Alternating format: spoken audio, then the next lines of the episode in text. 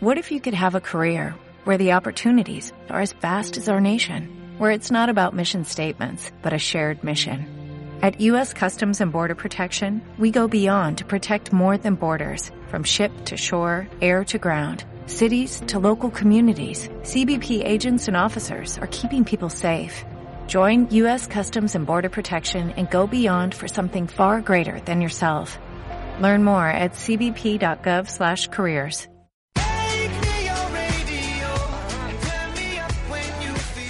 Esto es Ciencia en Estéreo, un espacio para difundir ciencia. Soy de la generación del baby boom español de los años 60 del pasado siglo. Una educación en valores disciplinada, tendiendo a la autoridad, aunque en su lado débil, demasiado rígida y dogmática como inconveniente. Continúo practicando y agradeciendo los valores que se me inculcaron y valorando la forma de pensar más cuestionadora, sistemática de la ciencia. De hecho, es lo que en esta nueva edición de nuestra Ciencia en Estéreo vamos a practicar y os invitamos a ello.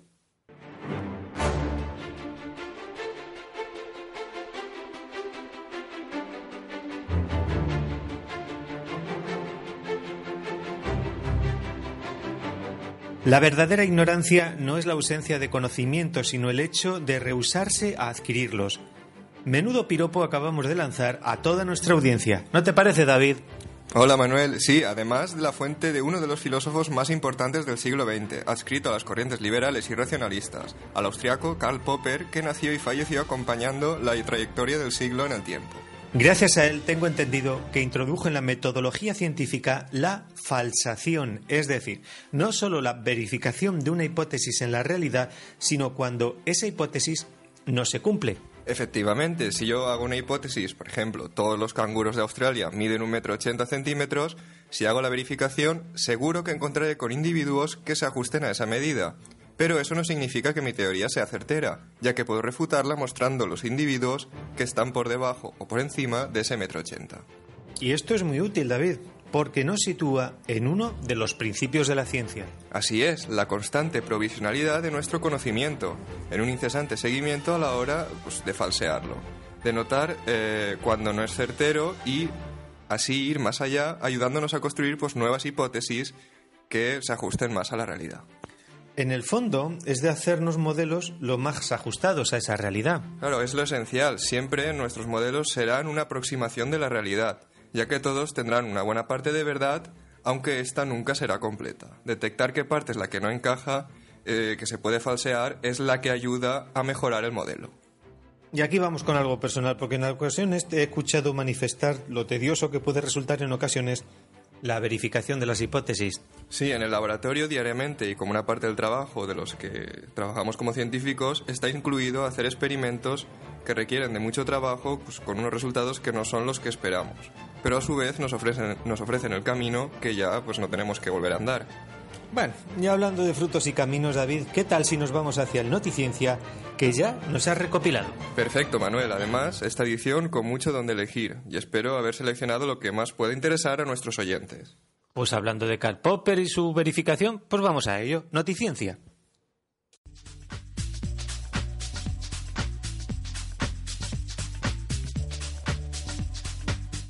Abrimos Noticiencia con el primer titular. Un hombre paralizado vuelve a caminar tras un trasplante de células olfativas en su columna. Ahí es nada. Esto sí es abrir el Noticiencia por todo lo alto. A ver, al chico lo dejaron paralítico tras una puñalada que le cortó la médula espinal. Y los médicos vieron que podía ser una persona ideal para probar la teoría de que las células olfativas de la glía podrían regenerar las conexiones rotas de la médula espinal al conservar la capacidad pues, de formar nuevas conexiones durante la edad adulta, que esto muy pocas eh, células neuronales lo conservan. Y parece ser que ha sido así y ha sido posible y ahora mismo se encuentra en pleno proceso de rehabilitación. Una muy buena noticia que abre la esperanza a muchos. Sin duda, igual que la siguiente, diseñan un film ocular bioadhesivo para el tratamiento del glaucoma. Otro avance biomédico. Para los que no lo sepáis, el glaucoma es, pues eso, tensión en los ojos. Hay un exceso de, presión en el glóbulo ocular que acaba afectando al nervio óptico y va provocando la pérdida de visión. Si se controla a tiempo, se puede frenar su progreso mediante gotas, pero cuando la enfermedad está más avanzada, el medicamento, al no ser soluble en agua, se debe proporcionar de forma oral en altas dosis para garantizar que llegue al ojo, pero esto produce graves efectos secundarios. Con esta lámina, que contiene el fármaco, se puede suministrar directamente sobre el glóbulo ocular, solucionando estos problemas. Ajá. Vamos con el siguiente titular que a mí me deja un sabor un poco agridulce, porque no sé muy bien con qué, hacia dónde moverme con esto, porque dicen que descubren el gen mutado que causa la muerte súbita. Descubrimiento español de la mano del grupo de investigación del profesor Carlos López Otín, al que tuve el placer de conocer hace unos años en persona en el Congreso de Biología Molecular. Los casos de muerte súbita son noticia, pues, sobre todo desde que han afectado a gente más mediática, como es el caso de algunos futbolistas. Tener identificado este gen pues permitirá controlar toda aquella persona que pueda tener el riesgo de padecer esta patología y que está relacionada sobre todo con el paro cardíaco, ¿no? O incluso en el caso de tener antecedentes familiares y que ya se han visto detectados, hacer una preselección de embriones sanos de cara a tener nueva descendencia. Y nos ponemos un tanto poéticos, porque dice que y no volverán las oscuras golondrinas. Un título muy poético, como bien has dicho, para una noticia que realmente nos apena mucho, y es que casi una cuarta parte de las aves que surcaban los cielos europeos hace 30 años ha desaparecido. Las causas son diversas, pero sobre todo la alteración de los ecosistemas por el uso masivo de pesticidas está haciendo que cada vez haya menos insectos disponibles para su, pues, para su alimentación. Esto, junto con el tipo de regadío a goteo, ha hecho que algunas de las semillas de las que se alimentaban ya no crezcan en nuestros campos. Los edificios también se están construyendo y ya no pueden albergar las aves como lo hacían los tejados de antaño, etc. Esto y otros muchos factores pues están haciendo que perdamos a nuestros amigos alados. Y ya cerramos con el siguiente titular con titular, perdón. 80 millones de bacterias en un beso. Casi nada, como para ir por ahí de visita, ¿sabes? Sí, a muchos ya los estoy viendo la cara de asco. Pero vamos a ver, si estamos rodeados de ellas, si viven en nuestro interior, cuando alguien te diga que estás solo, le dices, no, estás solo, no, estás con 100 billones de bacterias. A ver, a título personal me parece un estudio un poco estúpido y buscando sobre todo pues eso, ¿no? Titulares. Pero bueno, no creo que haya alguien que piense que las bueno, no creo que haya nadie que piense en las bacterias a alguien de dar un beso, o tal vez sí. Bueno, oye, puede hacer un poco de repulsivo, digamos, a, a, esta mm, elocuacidad, digamos, no tanto elocuacidad, sino a esta permisividad, bueno, pues con los contactos, digamos. No entremos ahí. Bueno, David, oye, no me lleves a este terreno, hombre, que aquí me pierdo. Menos mal que nuestro sistema inmune los mantiene a rayos en todo caso, a raya, perdón, en todo caso. Vuelve a los mandos, David, y con un, pon un poco de música, danos paso a nuestra sección del monográfico.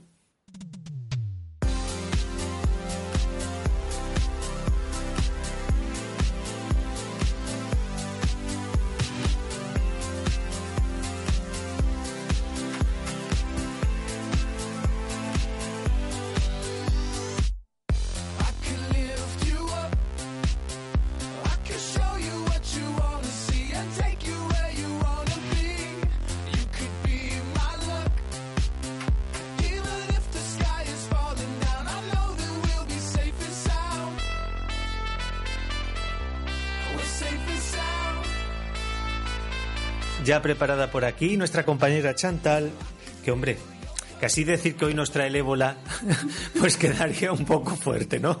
O no se trata de eso, ¿no, Chantal? Hombre, Manuel, no. Vamos a explicar algunas cositas sobre el ébola. Vale, bueno, vamos a ser ortodoxos. Hola, Chantal. Hola, Manuel. Dinos, ¿qué nos has preparado para esta semana? A ver, aunque la fiebre del ébola parece ser que ya se ha calmado un poco, por nuestro país al menos, hemos querido dedicar un programa porque se trata de una enfermedad cuya actividad no ha cesado, por lo que fácilmente nos podría afectar en un futuro otra vez. Muy bien, vamos ya tranquilizado las aguas de los medios de desinformación, porque, a ver, de lo que estamos hablando es de un virus Sí, eh, recibe el nombre de ébola, la enfermedad infecciosa que se transmite mediante el virus del ébola y que produce fiebre hemorrágica perdón, y afecta a humanos y a primates, entre otros animales. ¿Y cuántos años ya llevamos los humanos conviviendo con este simpático virus? A ver, se describió por primera vez en el año 1976 por el doctor David Finks y el nombre se debe al río Ébola, que está ubicado en Zaire, donde aparecieron los primeros casos. Y bueno, desde entonces se calcula que ha matado ya a más de 4.200 personas y ha afectado a más de 8.300. Muy bien. De nuevo la geografía es la excusa perfecta, bueno, pues para poner un nombre a una enfermedad o patógeno pues como la fiebre del Nilo. Sí, aquel primer caso de 1976 causó la muerte de al menos 400 personas, una cifra que llamó la atención de los epidemiólogos occidentales. Vamos, y aquí por una casi se nos cae la civilización occidental. Conozcamos más del virus. A ver, para aquellos que quieran información más específica hay que comentar que se trata de un virus de ARN, es decir, de ácido ribonucleico, de la familia Filoviridae. Se trata de un virus filamentoso con forma de gusano y hay cinco serotipos también según la situación geográfica. Ébola Zaire, ébola Sudán, ébola Costa de Marfil, ébola Bundibugyo y ébola Reston, aunque este último solo afecta a primates. ¿Y si entramos en las características? Se considera un virus con naturaleza letal, muy virulento porque su infección acarrea una alta tasa de mortalidad, la cual, pues bueno, suele oscilar un poco entre las especies que hemos comentado, entre el 50 y el 90% de los afectados, según los cálculos de la OMS. Vamos, que se considera un arma biológica. Y al igual que el resto de virus, utilizan nuestras células para reproducirse y crear a la vez más unidades del virus. El problema del ébola es que utiliza sobre todo para reproducirse células sanguíneas, el hígado y las células endoteliales que recubren los vasos sanguíneos. Estos sistemas conectan todo el organismo y de ahí que den lugar a fallos multiorgánicos que causan la muerte. Muy bien. Y de a nivel su nivel de infección, o digamos más técnicamente se llama infectivo, la palabra sería esa. Eh, sí, se transmite a humanos a través de la manipulación o consumo de animales infectados, que son los huéspedes. Estos animales pueden ser pues monos, murciélagos, antílopes, etcétera. Bien vivos o muertos son capaces de transmitir la enfermedad. De hecho, se han documentado algunos casos en África de infecciones asociadas a la manipulación de chimpancés, gorilas, monos y puercospines eh, infectados que se habían encontrado o bien muertos o enfermos en la selva. ¿Y entre personas? Entre personas se contagia por contacto directo con mucosas, es decir, ojos, nariz, boca o eh, soluciones en continuidad con la piel, pues sangre, tejidos, secreciones o fluidos corporales eh, de sujetos infectados o material contaminado, como agujas o incluso las sábanas. Además, también se ha visto que los hombres pueden seguir transmitiendo el virus a través del semen hasta siete semanas después de su recuperación clínica. E incluso, pues con el contacto de personas que hayan fallecido. Sí, entrar en contacto con el cadáver de una persona infectada es muy peligroso. De hecho, cuando alguien fallece en estos casos, no se les practica ni siquiera la autopsia por el elevado riesgo de infección y la gran posibilidad de contaminación que hay. Vamos a describir signos y síntomas. Pues la aparición de fiebre, eh, debilidad intensa, dolores musculares, dolor de cabeza, de garganta, eh, diarrea y vómitos, luego erupciones cutáneas y cuando empieza a agravarse la enfermedad ya tenemos hemorragias internas y externas. Vamos, cosas pues muy similares en experiencias que podemos tener pues con la gripe. Y bueno, pues lo que pasa es que finalmente con hemorragias, que quizás pues es lo que más caracteriza a esta enfermedad. Sí, eh, ya que si no se manifiestan eh, esto de las hemorragias, podríamos confundirlo perfectamente con malaria o con tifus, puesto que el resto de síntomas son bastante similares. ¿Y estas hemorragias de dónde proceden? Pues principalmente se dan cuando el hígado ya está prácticamente destrozado. Entonces el hígado es el encargado de producir las proteínas de coagulación de la sangre y cuando no están en niveles suficientes, estas se extravasan. Una de las cosas que más presente ha estado en los medios es el tiempo de incubación. O la mal llamada también cuarentena, eh, la famosa cuarentena en algunos medios. Eh, el periodo de incubación es el intervalo desde la infección hasta la aparición de los síntomas. Y en el caso del ébola se encuentra entre 2 y 21 días aproximadamente. Este periodo dependerá de la cantidad de virus a la que el paciente ha estado expuesto, es decir, a más cantidad, menos días sin que aparezcan síntomas. ¿Y cuándo puede infectar a otras personas? Es importante destacar que el periodo de incubación, eh, si el paciente no presenta los síntomas, no tiene por qué transmitir la enfermedad. Es decir, no hay riesgo de contagio. Solo hay riesgo de contagio con personas que ya presentan síntomas. De hecho, el ratio de contagio del ébola es inferior al del sarampión o al del VIH. Y también se ha calculado que un infectado de ébola provoca una media de dos infecciones antes de su recuperación o bien antes de su muerte. Y bueno, pues por comparar un poco, la gripe española y el VIH tiene una tasa de 4 y el sarampión o la tosferina una tasa de 18. Hombre, estos datos nos tranquilizan, aunque parece, menos grave, vaya. Eh, siempre decimos que hay que contextualizar y comparar pues, para hacernos una mejor idea. Y bueno, volviendo a lo que comentábamos, antes de realizar un diagnóstico es necesario descartar muchas otras enfermedades con síntomas similares como el paludismo, la fiebre tifoidea, cólera, peste, meningitis, etc. Y en cuanto a una vacuna de prevención, por dónde andan las cosas? Pues eh, se están fabricando actualmente las vacunas. De hecho, eh, fabricar vacunas hay que decir que, no se piense la gente que es un proceso que dura dos días, ya que es algo eh, con toda una serie de, de pasos, réplicas, pruebas, etcétera. Actualmente hay tres vacunas en fase de experimentación y tampoco hay fármacos, aunque sí que se están probando productos que parece que funcionan más o menos. ¿Cómo se están tratando estos? Pues de momento la clave está en ralentizar la infección al máximo para que la persona infectada sea capaz de por sí misma luchar contra esa infección generando anticuerpos contra el virus. Y esto se hace con la ayuda de sueros como el famoso ZMAP o el suero de pacientes que han logrado superar la enfermedad. Si el paciente sobrevive, su sistema inmune eliminará el virus del organismo y ya quedará inmunizado frente al ébola. Bueno, esperemos que las cosas vayan avanzando, aunque hay una cosa que me llama pues bastante la atención y es que el virus está presente tanto en animales como en humanos.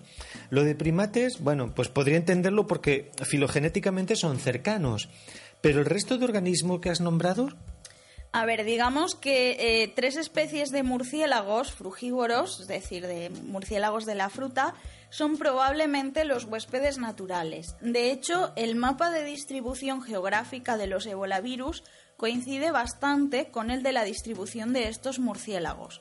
Los primates y también los humanos seríamos los huéspedes accidentales, pero no seríamos el reservorio. Ajá. Entiendo por esto que aunque desarrolláramos una vacuna contra el ébola, este seguiría existiendo. En efecto, pero bueno, aunque suene egocéntrico, no nos afectaría a los humanos. O, bueno, afectaría muchísimo menos, evitando gran cantidad de víctimas, siempre en la medida de lo posible. De hecho, Manuel, esto del ébola no es nuevo de ahora. En 1989 se detectó en monos importados de Filipinas a Estados Unidos o incluso a Italia en 1992 y en el 2008 eh, se detectó una infección mortal de cerdos eh, que hubo en Filipinas y China. E igual que no hay una vacuna para humanos, pues entiendo que tampoco hay para animales.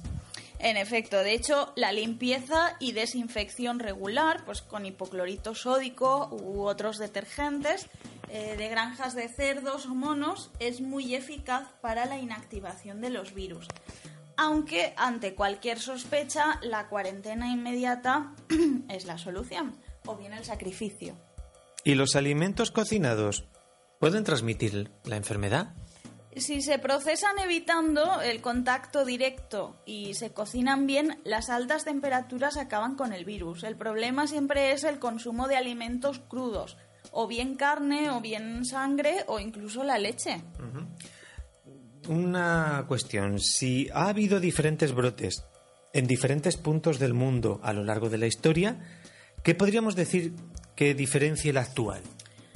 Pues el actual tiene la peculiaridad de que, a diferencia del resto de brotes que han aparecido en zonas rurales, en este caso tiene su origen en el oeste de África, tanto en zonas rurales como en ciudades, donde la densidad de población es mucho mayor digamos que eh, el virus actual no tiene una mayor capacidad de contagio, pero sí que hay más personas facilitando el proceso. Además es la primera vez que hay países enteros afectados y se ha pasado de considerarse pues, un pequeño brote, como en otras ocasiones, a considerarlo una horrible crisis humanitaria. Ya. Me da la impresión de que quizás ya no es tanto la falta de dinero, que eso también es un condicionante que siempre está ahí presente, sino la falta de recursos humanos en un sentido de que ayuden a informar para que las personas de los países pues, más afectados sepan qué deben hacer para evitar ese contagio, ese contagio y de este modo acabar con las infecciones poco a poco. Bueno, mientras tanto, pues esperemos que las em, investigaciones en favor de una vacuna pues llegue o algún fármaco pues que ayude a mejorar esta situación. Esperemos que llegue pronto. Esperamos que os haya resultado interesante el programa de hoy con esta recopilación de información sobre este tema que tan de actualidad ha estado. Ahora ya sabemos muchas más cosas en un, bueno, pues en un clima un, tanto más sereno, pero si os ha quedado alguna duda o queréis hacer algún comentario, aprovechamos este momento para recordar que estamos en Facebook como en Biogenmol, que tenemos un blog con el mismo nombre y que podéis también proponer temas, debates, lo que queráis. Como siempre, con el intermedio musical damos paso a las recomendaciones.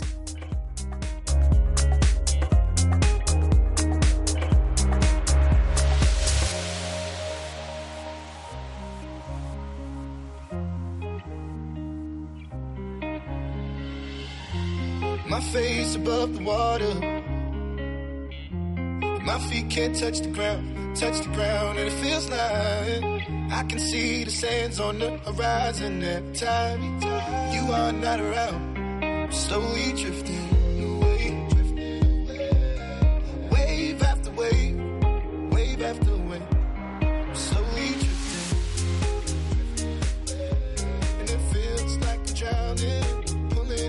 Seguro que todos nuestros oyentes con palomitas y Coca-Cola en mano están esperando de nuevo la, bueno, la entrada espectacular de nuestro compañero David. Hola.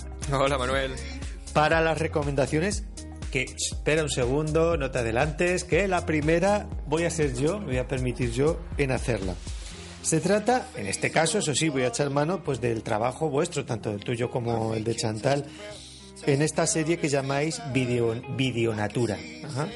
Bueno, pues es el tercero que habéis grabado y recomendar a todos nuestros oyentes que lo vean. Ya sabéis, lo pueden encontrar bien en el blog de Biogemol o poniendo Videonatura en cualquier buscador y enseguida os aparecerá.